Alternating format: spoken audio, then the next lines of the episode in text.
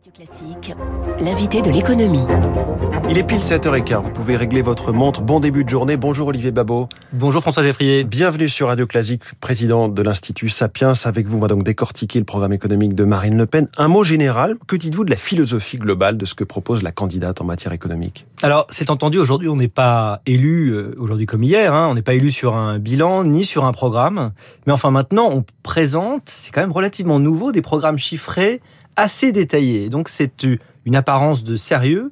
Mais dans le cas de Marine Le Pen, il faut le dire, c'est un sérieux de façade, car en réalité, derrière euh, des mesures qui ont été chiffrées en recettes, en dépenses, il y a énormément d'imprécisions, d'incohérences, de flou, euh, de non prise en compte euh, des conséquences réelles, et finalement une incohérence de, du chiffre global annoncé. Euh, Pour vous, ce travail de assez- chiffrage assez est, est fantaisiste, comme le laissent dire certains? Alors, je sais pas si on peut dire fantaisiste, en tout cas hautement imprécis et donnant une, une idée tout à fait fausse de ce qui pourra être réalisé, de Très ce très qui optimiste serait peut-être. le cas échéant réalisé. Alors oui, alors c'est le la règle de l'exercice. hein. Tout le monde va essayer euh, d'augmenter un petit peu les recettes espérées. Euh, euh, vous savez, c'est un peu l'oncle d'Amérique. Euh, On compte tous sur le retour sur la, le- fraude, les économies qu'on va faire grâce à la fraude, les, les impôts qu'on va pouvoir euh, euh, monter sur les plus riches. euh, euh, mais en général, euh, c'est toujours un petit peu déçu. Et puis, euh, on sous-estime surtout beaucoup euh, le coût des dépenses. Et là, les dépenses dans un programme qui est surtout une hotte de Père Noël, évidemment, il y en a énormément. Et c'est toujours celles-ci qui sont euh, gravement minorées. Oui, il y a le- cette idée de la création d'un fonds souverain, il y a le budget de la défense porté à 55 milliards d'euros par an en 2027, un plan santé à 20 milliards d'euros, renationaliser les autoroutes, baisser la TVA de 20% à 5,5 sur les produits énergétiques. C'est du quoi qu'il en coûte à l'échelle d'un quinquennat entier. Oui, on aurait pu parler des retraites, puisque vous en avez parlé tout à l'heure, et là encore avec une incertitude extrêmement forte. Même si euh, sur le sujet des retraites, derrière, euh, si vous regardez le détail, en fait, c'est pas que 60 ans pour tout le monde.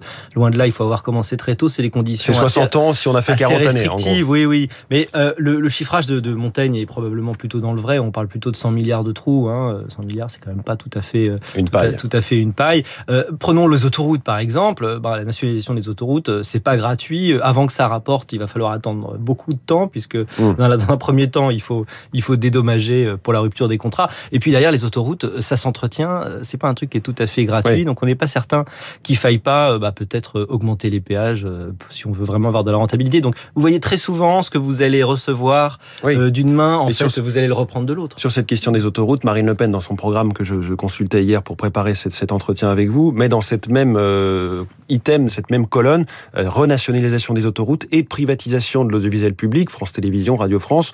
Les montants ne sont pas du tout les mêmes, les montants attendus. On par- on parle pas du tout la même chose. L'audiovisuel public, d'abord, c'est qu'une partie qu'elle reprivatiserait. Euh, Aujourd'hui, c'est un peu moins de 4 milliards.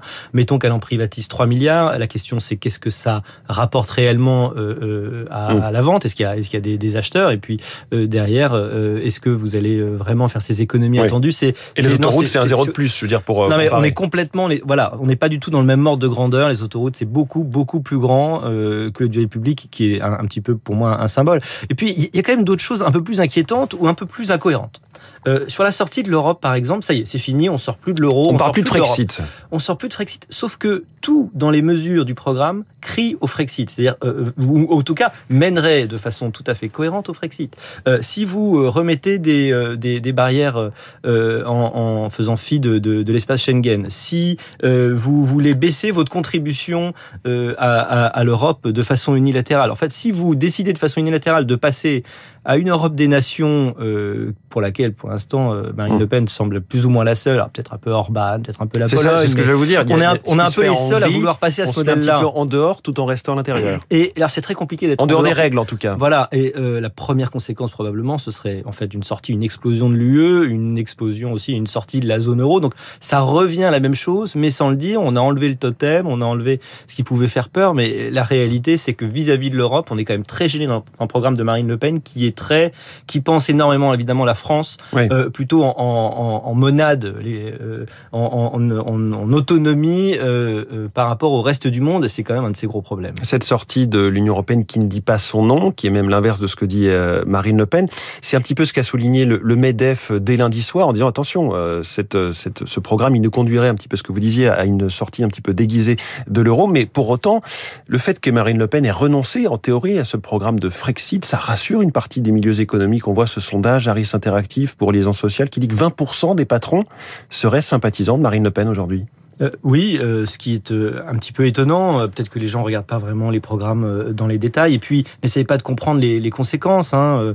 Il y a des choses un peu bizarres, par exemple sur sur l'IFI, on a une inversion complète, hein, l'impôt sur la fortune. L'impôt sur la fortune, oui. En fait, on a une, qui deviendrait inversion. un impôt sur la fortune financière voilà, censé IFM, hein, finalement, parce que ce censé, serait ouais, censé taxer la, la spéculation voilà. uniquement. Voilà, avec évidemment des conséquences, parce que la logique de l'IFI, c'est d'essayer d'encourager, euh, avec d'ailleurs un, un, certain succès, hein, d'encourager euh, l'investissement productif et puis euh, l'augmentation de dividendes qui d'ailleurs revient après dans les caisses de l'État à travers l'imposition. Donc ouais. tout, tout, ça est quand même euh, euh, assez étonnant hein, du point de vue du fonctionnement, avec une surévaluation complètement euh, folle des recettes liées à la fin des prestations pour les étrangers. C'est ce que j'allais vous dire. Hein. 16 milliards d'euros d'économies attendues en réduisant de 75% l'immigration familiale. Bah, là, en fait, on est, on est complètement en dehors de tous les comptes qu'on peut essayer de faire si on essaye de comprendre combien ça coûte exactement cette immigration.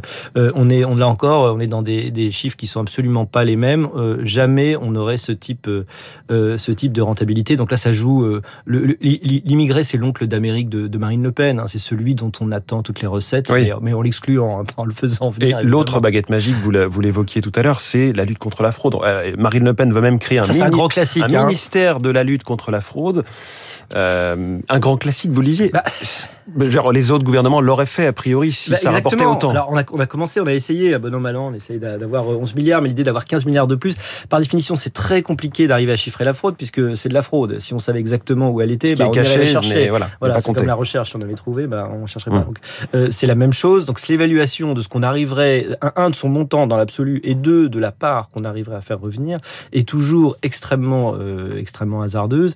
Euh, c'est très pratique pour boucler un budget sur un tableau Excel, mais dans la pratique, c'est pas très réaliste. Oui. Voilà. Enfin, on peut peut-être citer quand même cette baisse des impôts de production des PME, TPE. Il y a un discours assez favorable justement aux petites entreprises. Oui, bah c'est cette euh, c'est cette logique. Bah c'est un peu poujadiste évidemment. C'est l'idée que le petit contre le gros, c'est forcément oui. mieux. Une petite entreprise elle est plus sympa qu'une plus grande.